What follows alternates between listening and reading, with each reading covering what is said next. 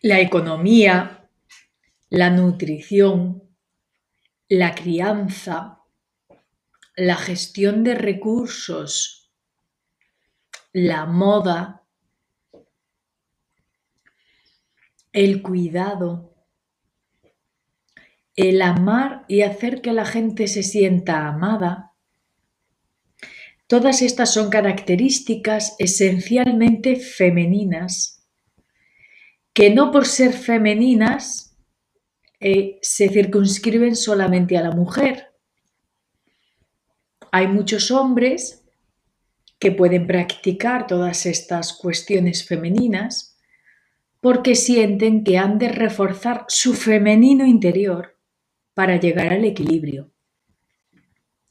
En este podcast de Radio Flow Mujer vamos a hablar de todas esas tareas esencialmente femeninas acordes a la naturaleza femenina del ser, que no del género.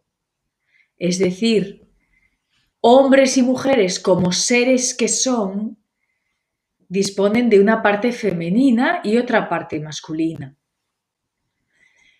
A diferencia del género que te caracteriza en mujer u hombre y es excluyente, salvo los trans, que tienen un poquito de todo.